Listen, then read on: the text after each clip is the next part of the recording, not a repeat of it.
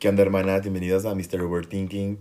Este, espero que les haya gustado los otros podcasts. Bueno, el tema de hoy vamos a tocar un tema como que fuerte, un, un tema fuerte, porque nos, toca, nos gusta tocar temas fuertes. Este, más que nada sería el autoestima. El autoestima ha sido muy, muy polémico ya que no sabemos en qué inicia, en qué acaba, este, cómo se crea, cómo se destruye. Em, en, en qué tiempos de nuestra vida afecta y en qué nos marca y, y cómo se construye y cómo se representa. Este, pues la autoestima es más que nada se, se pone en un triángulo, que es el respeto, el amor y cuidado ante contigo mismo más que nada. Este, y la autoestima es eso, es el valor que nos damos a nosotros. O sea, es el valor que tenemos en, tu persona, en lo que tú tienes. Si, si en la pirámide de los tres que acabo de mencionar falta algo o no sabes cómo identificarlo o dices de que, pero sí tengo amor, pero no sé cómo hacerlo, es porque no está ese, ese de los, los valores que te puse, o el cuidado, o el respeto porque cada quien tiene su manera, eso sí, cada quien es diferente y no vamos a juzgar a nadie ni nada, pero siento que si no sabes cuál es el respeto, pero si identificas cuál es el amor y el cuidado, pues ahí vas, o sea, no te falta mucho. Este, siento que la autoestima se construye en la infancia y en la adolescencia y siento que todo puede pasar tan rápido y tan fácil que lo, lo, eh, lo, normalizamos. Y, y, no tiene que ser así, o sea, porque lo vemos, porque crecemos en eso, o sea, desde la infancia vemos ese aspecto, que, mm, que pasan como que cosas tan cotidianamente que no nos damos cuenta y lo normalizamos. Como por ejemplo el comentario de las tías o el comentario de tus papás de que te juzgan por el hecho de hacer cualquier cosa que no está en su aspecto o en su círculo de sociedad. Y siento que es eso, o sea, desde la infancia tenemos marcadas cosas que no sabemos que mm, apoyan a la autoestima y también la hacen menos. Este, más que nada se construye, la autoestima más que nada se construye desde afuera hacia adentro, desde la infancia hasta la, la adolescencia. Y eso se puede ver como por ejemplo con los papás, con la sobreprotección, que dependes de tus papás para tener como que ese amor y ese apego para que no, como dicen, no salgas del nido o, y eso te puede afectar en la adolescencia, en sociedad o en el trabajo, más que nada con amigos o con relaciones. Eh, y es el reconocimiento de la... es lo que hacen los papás es el reconocimiento o la desaprobación. Y eso tiene que ver mediante la infancia y, y es muy fuerte ya que en la infancia lo normalizamos, o sea, no nos damos cuenta porque, pues no manches, digamos que tenemos como siete años y nosotros no sabemos qué pedo, ¿sabes? O sea, que, que, no, que nos afecta y, y, y, que nos, y que nos suma porque los papás son los primeros los que son los que lo, más o menos construyen por el hecho de que nos guían. Y, mm, pero pues nosotros tenemos que saber a desaprender esas costumbres que nos pusieron, que no nos ayudan en nada, porque eso puede afectar a largo plazo este, las relaciones amorosas, amistades o trabajo. Em, y siempre andamos buscando la aprobación de, de nuestros papás. Y eso no es así, hermanas. O sea, uno cuando crece aprende a decepcionar a nuestros papás, ¿sabes? A enseñarlos a perder, a enseñarlos a, a saber que mm, en la vida no, no va a ser lo que ellos esperan. Y también siento que también no, no, tiene que sentirte, no tienes que sentir culpa. Lo que mi psicóloga más, siempre me ha dicho es de que nunca sientas culpa por lo que sienten los demás. Y eso siento que es muy fuerte, está muy fuerte, hermanas. Ya que mm, eh, los papás es algo muy, muy heavy, siento yo. ya que nosotros no tenemos como que esa enseñanza de mm, como decepcionar o no hacer lo que esperan a nuestros papás, porque pues en sí lo que esperan son ellos, ellos lo idealizan, pero nosotros no tenemos la culpa de que nos idealicen, ¿saben? Y, mm, y la desaprobación y el afecto que nuestros papás nos dan en, en esto de la infancia es muy normal, pero a veces como que, pues obviamente lo tenemos que mm, idealizar porque son nuestros papás, es nuestro momento de guiarnos encariñarnos, pero siempre andamos buscando como que eso, el, el, el, el ¿cómo decirlo? La reacción, la reacción de que van a decir nuestros papás. Por ejemplo, el afecto, siempre esperamos el afecto de nuestros papás, pero si no lo tenemos, pues vamos a tener como que pequeños dificultades en nuestra autoestima que no nos van a poder como que ayudar. No digo que no, que, que te vaya a joder toda la vida, claro que no. O sea, siempre y cuando tomes terapia o te ayudes a ti mismo y tengas estos tres principales este, pilares del respeto, amor y cuidado, este, te puedan ayudar a ti. Porque en sí eso, eso se trata de la autoestima, ser tú, ser tú y valorarte lo que tú eres y no importa a los demás. Es, y, el, y siempre mm, también afecta eso, la desaprobación, la desaprobación de nuestros papás porque los vayamos a decepcionar y eso afecta en lo que hacemos, eso pone nuestro valor desde pequeños y, y pensamos que está mal, ¿saben? Pero mm, siempre, sea lo que sea, que afecta siempre, sea lo que sea lo que afecte, siempre se puede levantar. Y eso es cuestión de ti mismo y, de nadie más. Solamente es cuestión de ti. Y dirás, ay, es que mi papá fue así, fue mi mamá fue así, me trataron así de chiquito. ¿Y qué eres ahora? ¿Y por qué no tratas de tocar a ese niño pequeño y decirle, ok, ay, te voy a ayudar a cenar? Olvídate de eso. Si estás aquí hasta ahorita es porque puedes hacer algo contigo mismo porque siempre hay una pequeña pizca de autoestima de nosotros. Nunca se les olvide eso. y, y, también eh, va de la mano con los límites. De los límites también con nuestra familia, con nuestros amigos, con el trabajo, con el miedo de decir no. Eh, ¿Y cómo se representa? ¿Cómo se representa la buena o mala autoestima? O más bien la mala autoestima. Pues, o sea, normalmente los niveles de inseguridad de que, ay, este, no me gusta tomarme fotos en Instagram porque, mm, no sé, me siento fea o, o no, ¿sabes qué? Borra ese video, no me gusta cómo me veo. O, mm, eh, o cosas así por el estilo, o como tipo de tus papás de que lo grabas y dices, no, borra eso. Por lo mismo de que se están proyectando, ¿sí me entienden?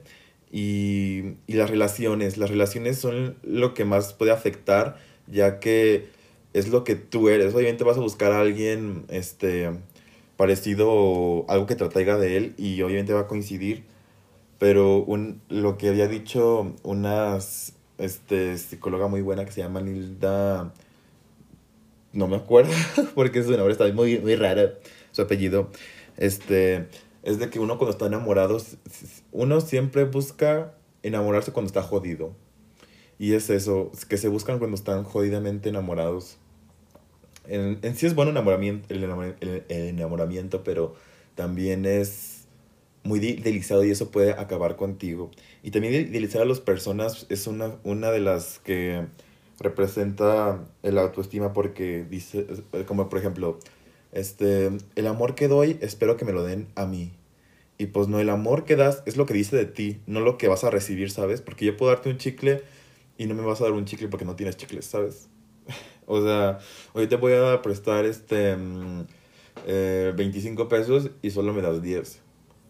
¿Sabes? Y a veces te van a dar los 25 pesos o a veces te van a dar más por agradecido que estén.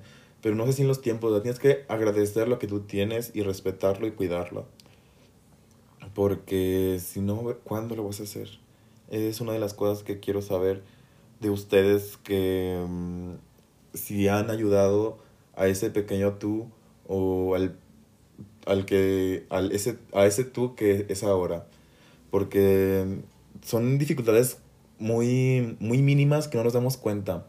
O dificultades por el decir no. Estamos muy acostumbrados a que pensamos que el decir no, el poner límites, nos, este, es cuestión de mala educación o, o grosero, o, pero en realidad no pasa nada. O sea, por el decir no, de que, oye, me voy a llevar tu, mm, tus plumones para el proyecto, este, mañana te los doy. Y en vez de que digas, em, y tú, yo impulsivo, por lo que vaya a decir, la gente va a decir, ah, sí, está bien, pero me, me, me prestas estos colores.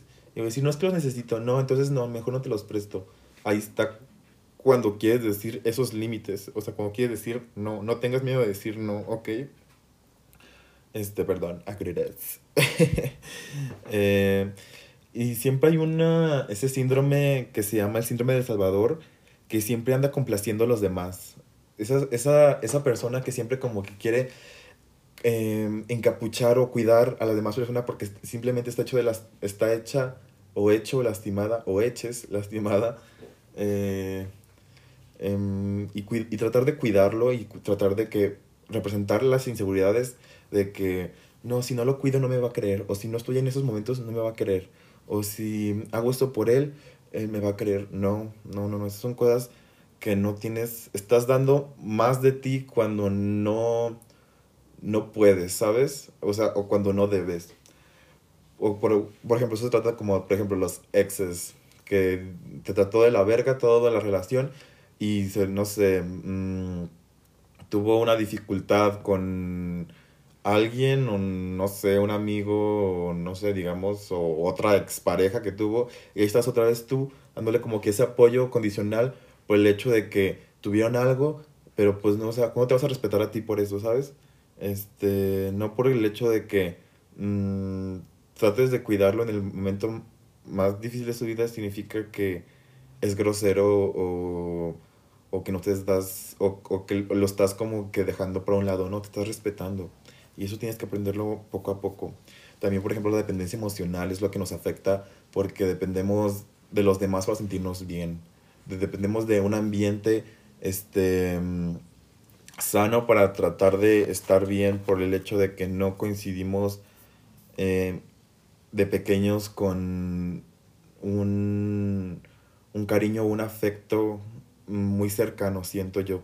Porque si no, si no tienes ese afecto de pequeño y, y andas buscando una, ese afecto de protección y este, dependencia emocional, es porque andas buscando eso, ¿sabes? Andas buscando en alguien para que eso represente tu, tu ánimo y tu valor. Y ese no es el chiste. Tu valor es que tú estés contigo y ayudando o estando con alguien sin dejar ese respeto contigo mismo, ¿saben?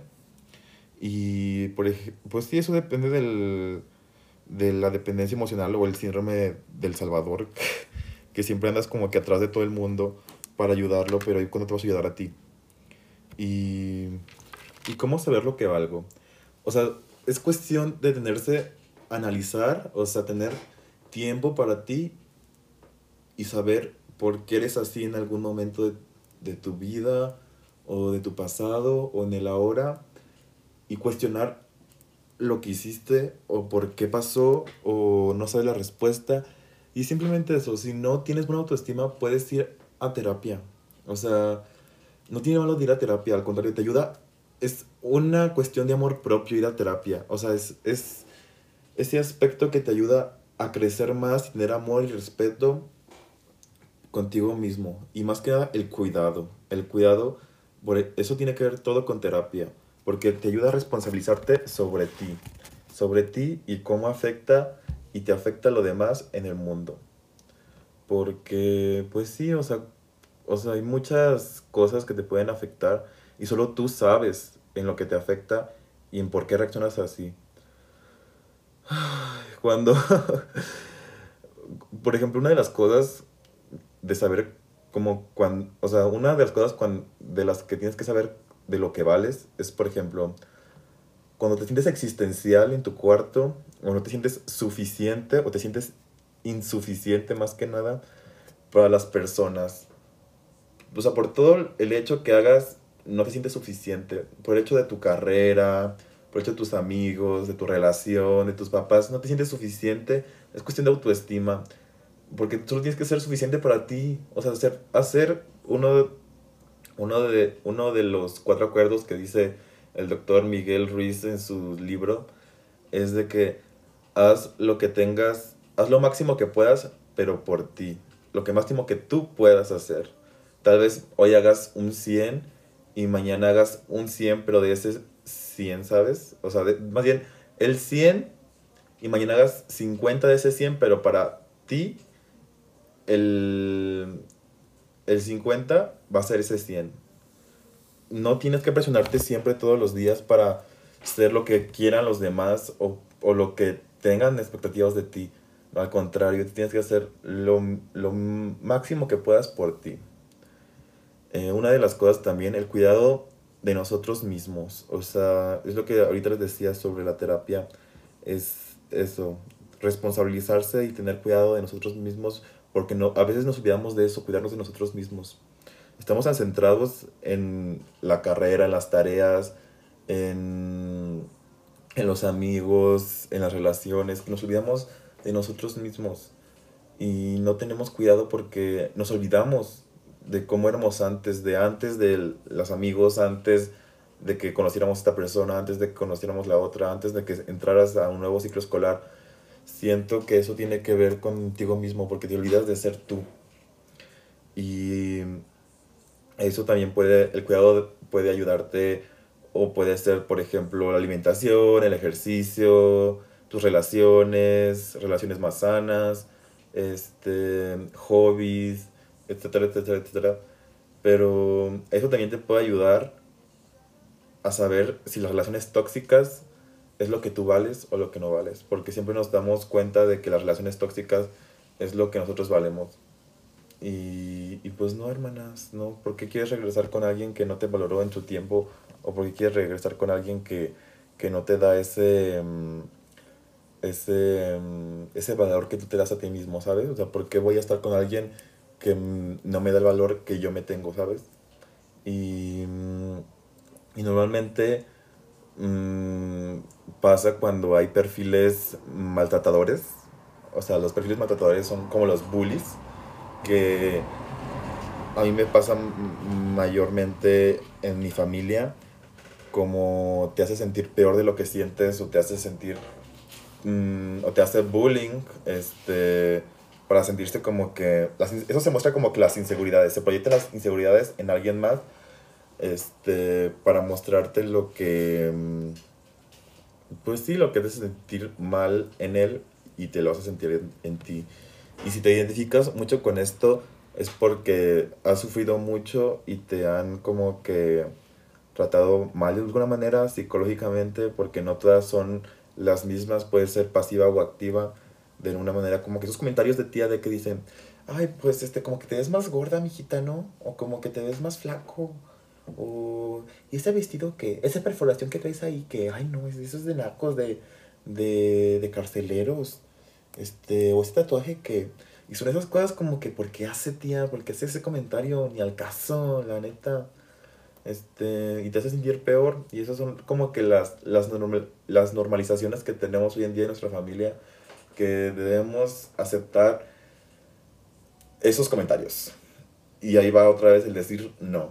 O sea, siempre hay que como que tratar de decir, pues tía, la verdad, a mí me gusta este, pues este piercing porque pues es, la moda y así. Ay, pero no tienes que seguir la moda, hija. Este, en mis tiempos, este, no, tú, tú no tienes que seguirlo a los demás.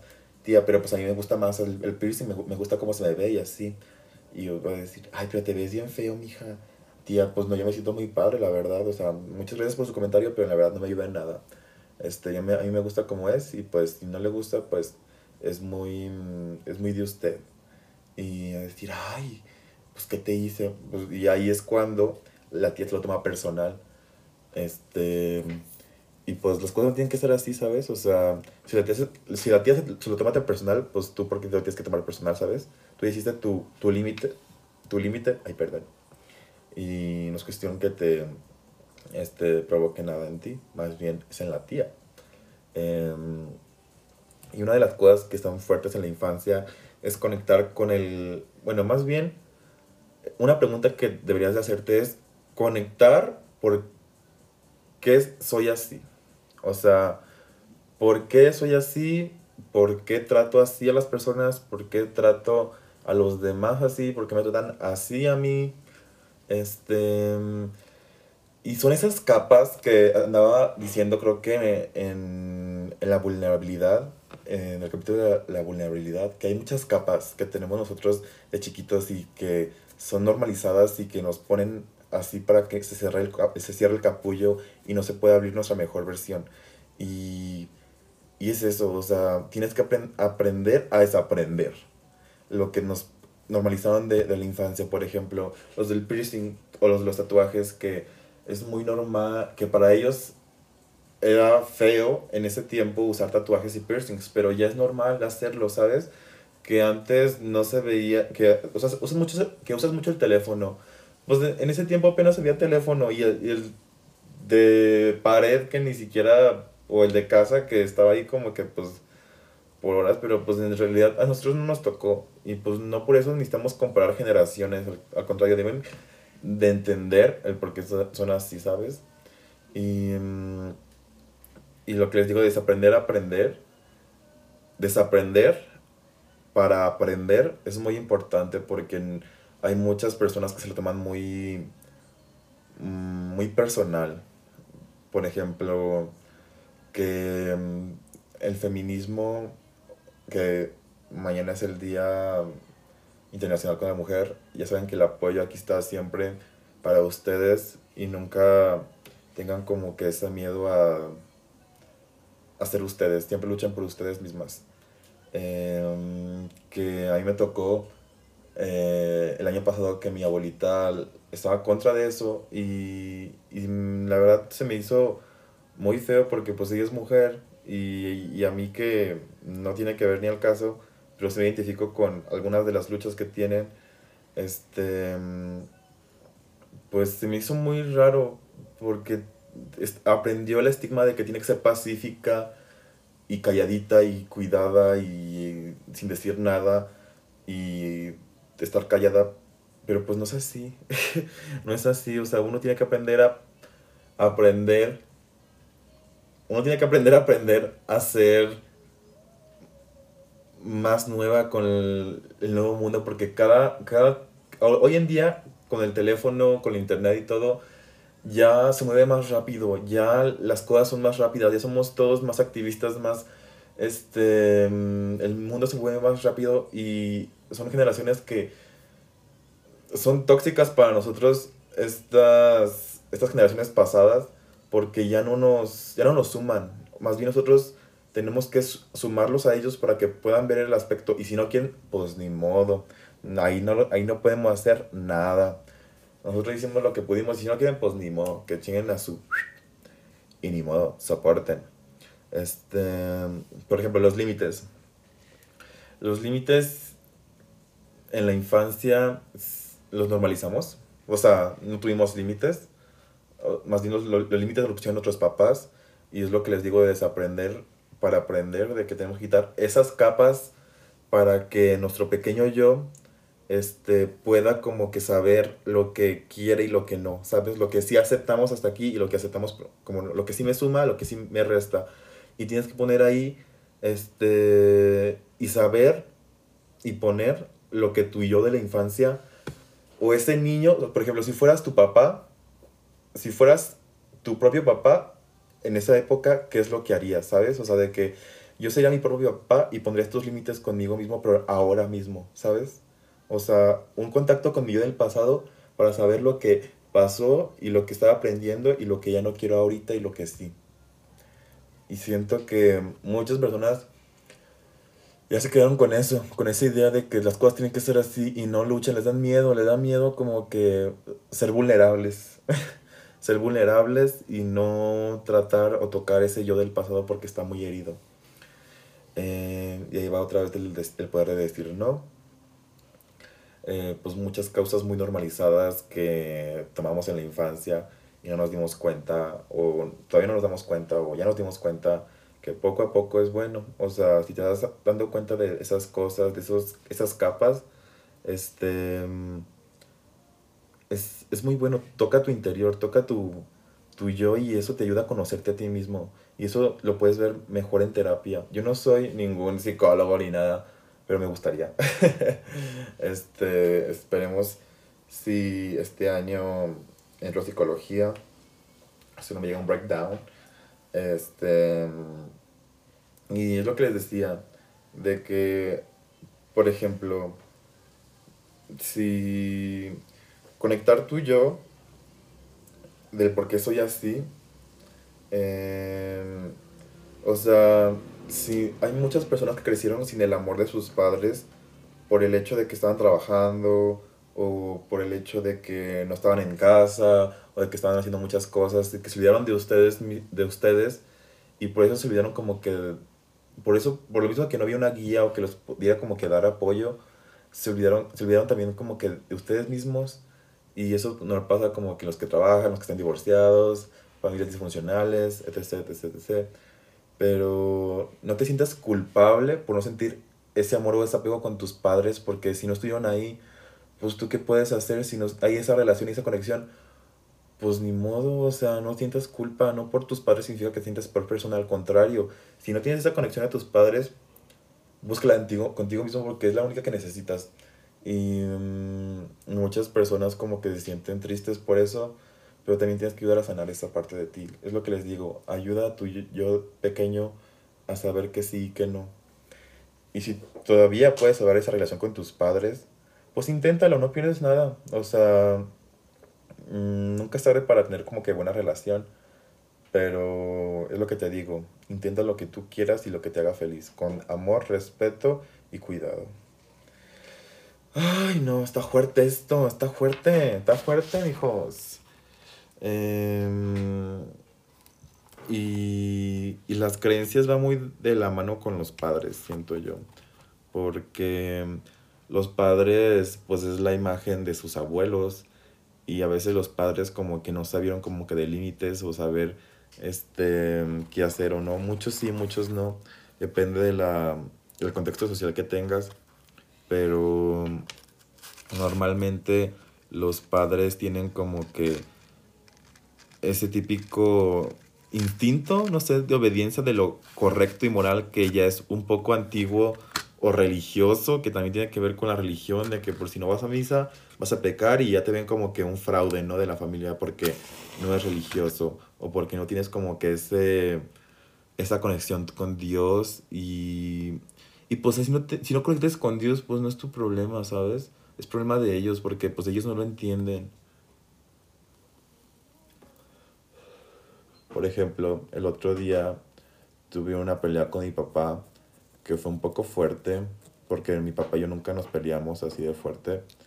Este, él decía que me entendía con la ansiedad y la depresión, pero hacía unas suposiciones primera red flag, suposiciones que ni siquiera eran de mí por el hecho de ir a terapia y, y e ir al psiquiatra por el hecho de que él no cree en eso. Él prefiere que uno se haga este con él mismo su propio refuerzo, pero pues hay pero pues para mí no siempre es fácil pedir ayuda.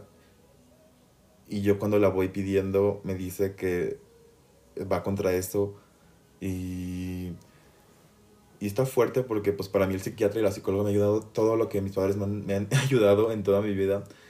Y me han ayudado como que a ver ese aspecto que no tenía de la vida ese aspecto por lo que estoy haciendo este podcast para concientizarlos a todos de que está fuerte la situación de la salud mental y todo para que tengan como que más idea de que no están solos, de que puedan tener como que ese momento tibio entre ustedes.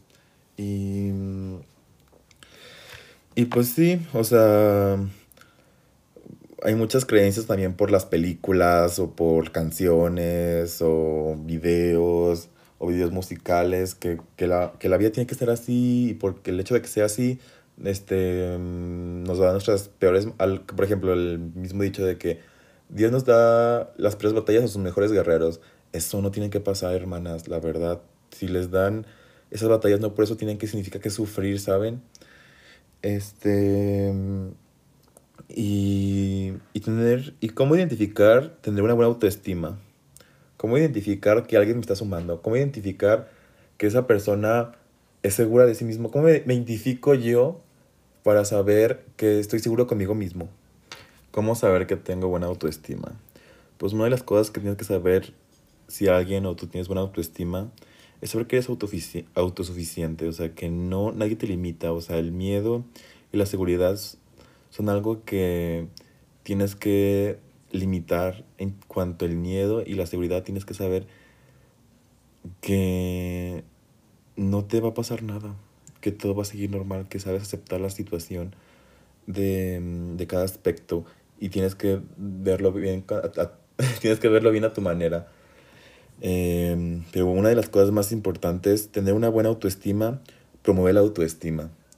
Y eso tiene que ver con tus amigos y relaciones. Uno, uno tiene que saber que esa autoestima se manifiesta. Se manifiesta y te ayuda a manifestarla de una manera muy sana, muy sana y muy, muy duradera. Eh, siempre pedir como que las cosas con respeto, siento que es una de las cosas que viene con los límites el decir no, y eso también es muy buena autoestima. Em, el amor propio y decir que te amas es una de las cosas diferentes a la autoestima, pero que, que, también tiene que ver con eso, porque el amor propio es saber que te amas, saber que te quieres, saber que te respetas, saber que lo, lo haces por ti, como ir al psicólogo. Se lo repito muchas veces porque, pues que pues es el caso, o sea, el amor propio y la autoestima son diferentes, pero si las juntas, hacen un sinfín de mundos que te vas a abrir, un sinfín sin cosas que te, que te van a sorprender de ti mismo y, y eso es muy bueno que tengas eso, o sea, amor propio. Eso sí, el amor propio no es de que, ay, mi rutina con velitas, este, voy a echar un baño. No, no, no, no, no, esas son como que rutinas que te hacen sentir bien o mascarillas, o no sé, lavarte la cara, este, skincare, o sea, eso no es amor propio, pero son pequeños detalles que son como que detalles o premios que te das a, ti para sentirte mejor, ¿no? O sea, el amor propio es decir que te amas y saber que eres suficiente contigo mismo, por ejemplo, que muy, muy que te si te da como que mucho ruido lo del aspecto físico de que, ay, estoy muy gordo, este, tengo poros abiertos, este, no sé, el pelo largo, corto, eso siento que te está quitando ese amor propio que necesitas, porque decir que te amas es aceptarte a ti como eres. Y mm, lo que valemos es importante saberlo porque siempre estamos por lo mismo los estereotipos de que tengo que estar así para sentirme bien, o sea, tengo que tener un cuerpo increíble para sentirme bien. Claro que no, o sea, tú sabes que tú eres suficiente para, si sabes que eres suficiente, autosuficiente para ti, no te va a perjudicar ninguna de esas cosas. Porque uno cuando es autosuficiente sabe que los estereotipos no van con él. Y que la autoestima te va a ayudar a ni siquiera voltearlo a ver, ¿sabes? O sea, va a ser como que, ah, ah ¿y tú qué? ¿tú quién eres? Ni te, ni te topo, chica. ¿Para qué? Y siento que me estoy poniendo como que muy, muy denso con estas, con, o sea, muy, muy serio. Pero trato de, de ser lo más, ¿cómo decirlo? Pues sí, los más, lo más relax posible, pero pues es que son muchos, muchos temas serios. Y pues sí, lo que les decía, por el aspecto que es lo que vales, pues no. O sea, el aspecto no es lo que vales. El aspecto es una cosa física que es una característica que te va a hacer sentir bien. Pero cuando, por ejemplo, digamos que te descuidas por eso, y si supuestamente es lo que vales, cuando ya no esté, ¿qué vas a hacer? Cuando ya no seas como antes, ¿qué vas a hacer? Mm, y son cosas que tienes que darte cuenta poco a poco de eso, porque el aspecto físico o aspectos de, por ejemplo, el, trabajo soñado, que ya tuviste el trabajo soñado y ya lo tienes como que, ay, soy mi trabajo. Y ya cuando te despiden y ya no eres lo que presumías, entonces, ¿qué eres? ¿Sabes? O sea, que, que tu amor propio No dependa de ni tu trabajo, ni tu sociedad, ni de tu físico, ni de tus relaciones. Porque si no, ¿qué vas a hacer? ¿Sabes? Y ya para concluir este capítulo, ¿cómo saber que tengo buena autoestima? ¿Cómo saber que mi autoestima es segura? ¿Cómo saber que puedo ser lo mejor posible de mí mismo? Que no te da miedo nada. Que no te da miedo nada. Que no te da miedo aprender a desaprender. Que no te da miedo a los límites. Que no te da miedo este... Mm, de nada. Que la libertad y la ausencia de miedo sea confianza. Que la libertad y la ausencia de miedo sean esa confianza que tú necesites todos los días para sobrevivir y que solo necesites eso. Que no necesites más. Que el miedo no te pare y que la confianza haga que te siga. ¿Sabes?